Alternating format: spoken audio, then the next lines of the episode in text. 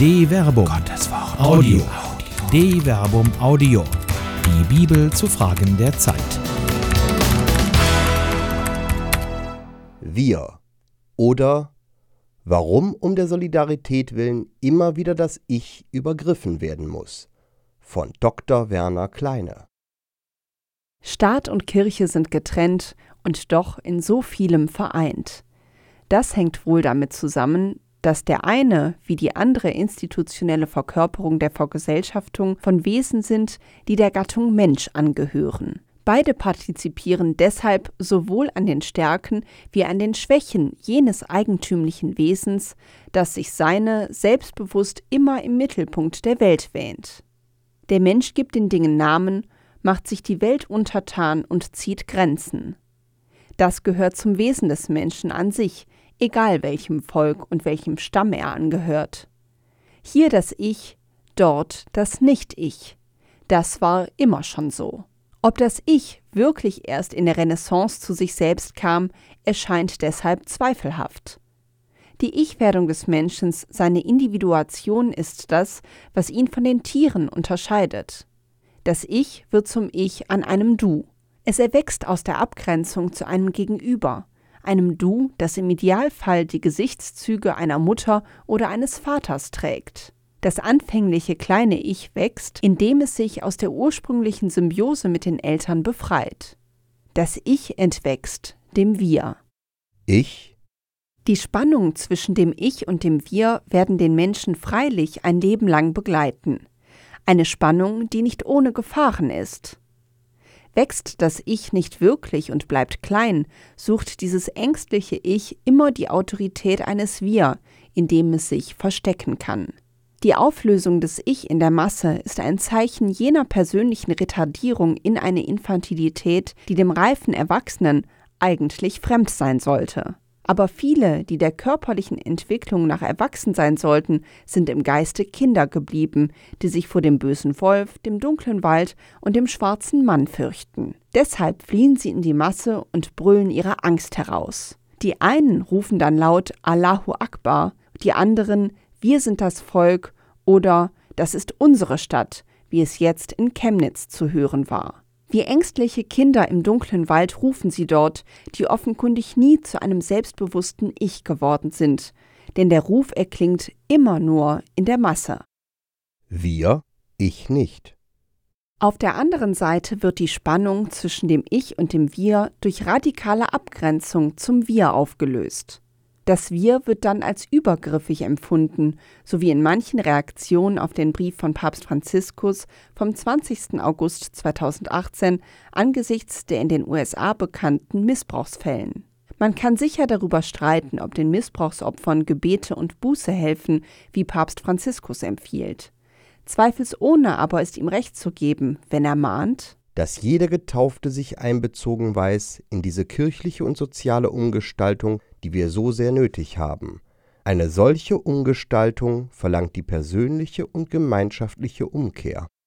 Ist eine solche Aufforderung, die im Modus des Wir verfasst wird, tatsächlich so übergriffig, wie manch einer mutmaßt, der sich in den Modus des Ich war das nicht flüchtet? Das Wir gilt hier doch nicht der Solidarität mit den Tätern, sondern mit den Opfern. Kann man sich von dieser Solidarität so einfach dispensieren? Haben nicht zu viele in den Zeiten des Missbrauchs weggeschaut, weil man geweihten Männern, die man in den Klerikerstand erhoben als Hochwürden anredete, so etwas nicht zutraute? Haben da nicht viel mehr geschwiegen und vertuscht als Bischöfe und Kardinäle? ist die voreilige Dispensierung des Ich war das nicht oder des Ich habe mit so etwas nichts zu tun eben keine Distanzierung, sondern eine Bestärkung eben jenes Klerikalismus, der ohnehin schon den einen Leib Christi zersetzt, weil er unterscheidet zwischen jenen, die in der Taufe Christus gleichgestaltet wurden, ihn angezogen haben, vergleiche Galater Kapitel 3 Vers 27, und jene, die durch die Weihe Christus noch gleicher als gleich wurden. Liegt in dem Ich war das nicht genau jenes Unvermögen, gegen das sich die eben zitierten päpstlichen Worte wenden, die eine kirchliche und soziale Umgestaltung fordern? Ein Wir aus vielen Ichs. Die Auflösung des Ich in das Wir hinein ist genauso gefährlich wie die Auflösung jeder Wir-Solidarität in das Ich. Sie führt im einen wie im anderen Fall zu einer Negation jedweder Verantwortung.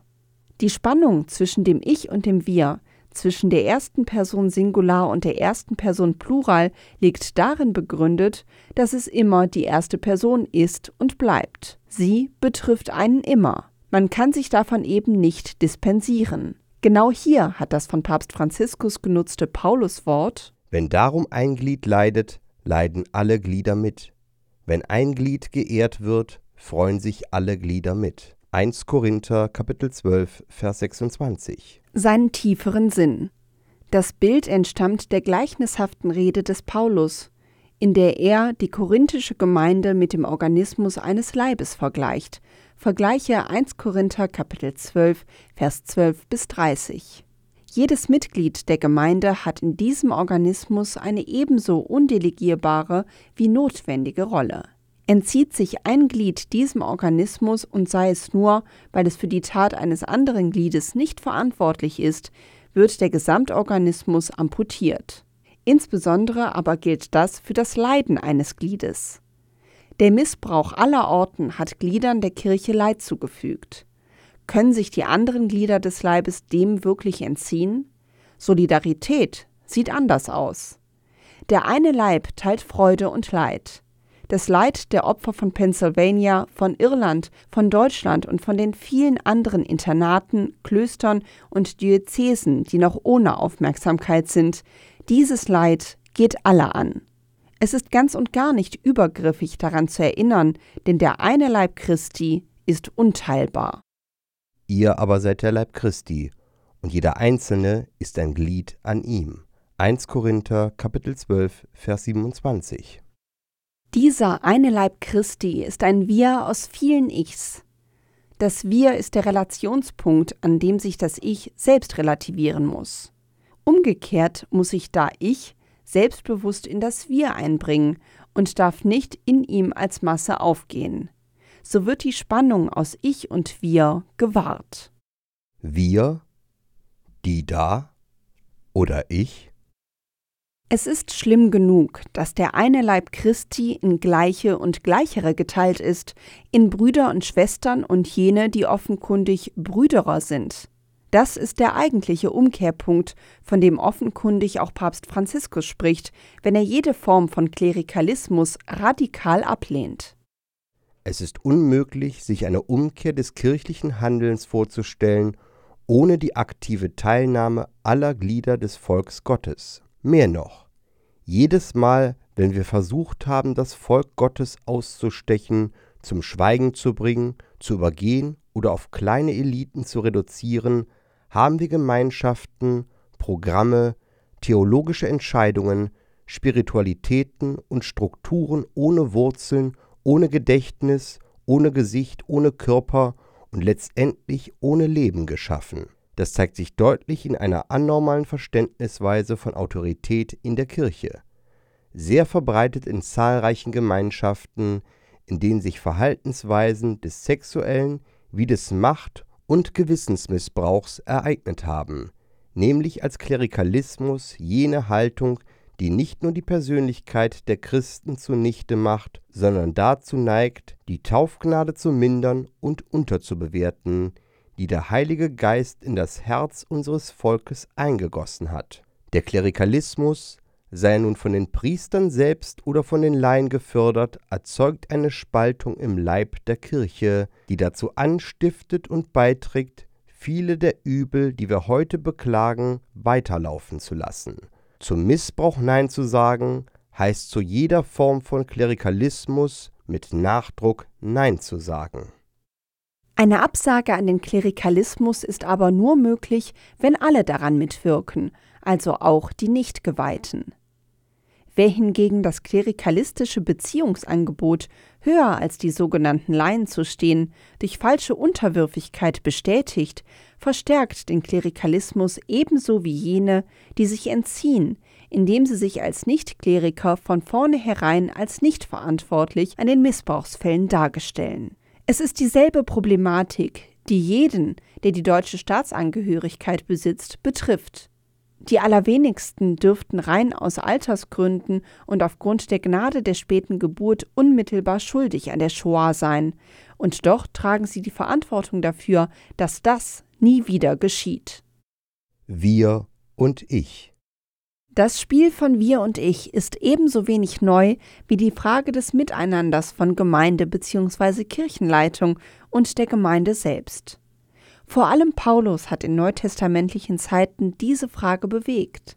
Die wechselseitige Bedeutsamkeit von Gemeinde und Gemeindeleitung ist bei ihm geradezu von eschatologischer Relevanz. So schreibt er im zweiten Korintherbrief Denn wir schreiben euch nichts anderes, als was ihr lest und kennt. Ich hoffe, ihr werdet noch ganz erkennen, wie ihr uns zum Teil schon erkannt habt, nämlich, dass wir euer Ruhm sind so wie ihr unser Ruhm seid am Tag unseres Herrn Jesus. 2 Korinther Kapitel 1 Vers 13 bis 14. Folglich stellt er freimütig fest, wir sind nicht Herren über euren Glauben, sondern wir sind Mitarbeiter eurer Freude, denn im Glauben steht ihr fest. 2 Korinther Kapitel 1 Vers 24. Diese Herrschaftsabsage des Apostels Paulus, die für Christen zum Wort Gottes geworden ist, konterkariert jedwede Form des Klerikalismus. Sie findet im Übrigen einen besonderen Ausdruck in der paulinischen Briefkomposition, wenn weite Teile der paulinischen Briefe in der ersten Person Plural formuliert sind. Nur höchst selten und aus besonderem Anlass tritt Paulus aus dem Wir persönlich hervor, etwa wenn er seine persönliche Verbindung mit der korinthischen Gemeinde, die durchaus angesichts real existierenden Parteiungen konfliktiv getrübt war, betont, wie im Schlussgruß des ersten Korintherbriefes. Es grüßen euch alle Brüder, grüßt einander mit dem heiligen Kuss. Den Gruß schreibe ich, Paulus, eigenhändig. Wer den Herrn nicht liebt, sei verflucht. Maranatha. Unser Herr, komm. Die Gnade Jesu des Herrn sei mit euch. Meine Liebe ist mit euch allen in Christus Jesus. 1 Korinther Kapitel 16 Vers 20 bis 24. Hier tritt das Ich des Apostels aus gegebenem Anlass aus dem Wir der bei ihm befindlichen Brüder hervor. Offenkundig gehört es zur paulinischen Arbeitsweise, gerade nicht als einsamer Wolf zu arbeiten, sondern im Wir eines Teams. Nicht ohne Grund nennt er in seinen Briefeingängen häufig Mitabsender, die sich hinter den Wir-Passagen seiner Briefe verbergen. Das, was er schreibt, verdankt sich wohl einem gemeinsamen Beratungs- und Abstimmungsprozess. Wir.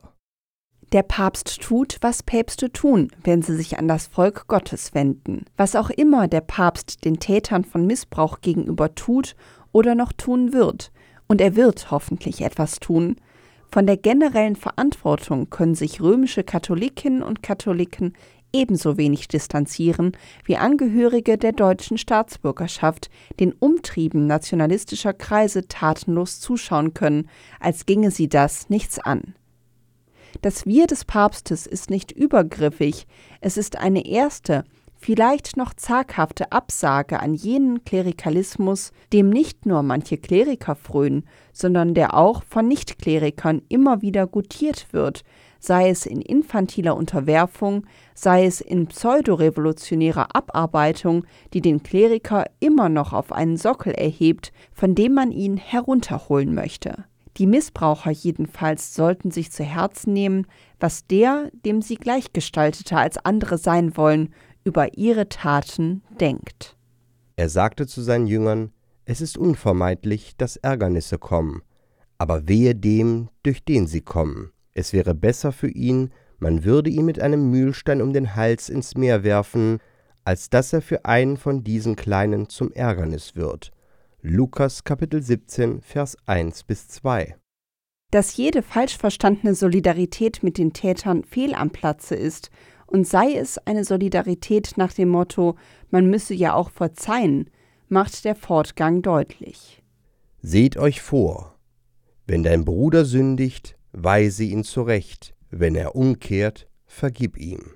Und wenn er sich siebenmal am Tag gegen dich versündigt und siebenmal wieder zu dir kommt und sagt, ich will umkehren, so sollst du ihm vergeben. Lukas Kapitel 17, Vers 3 bis 4.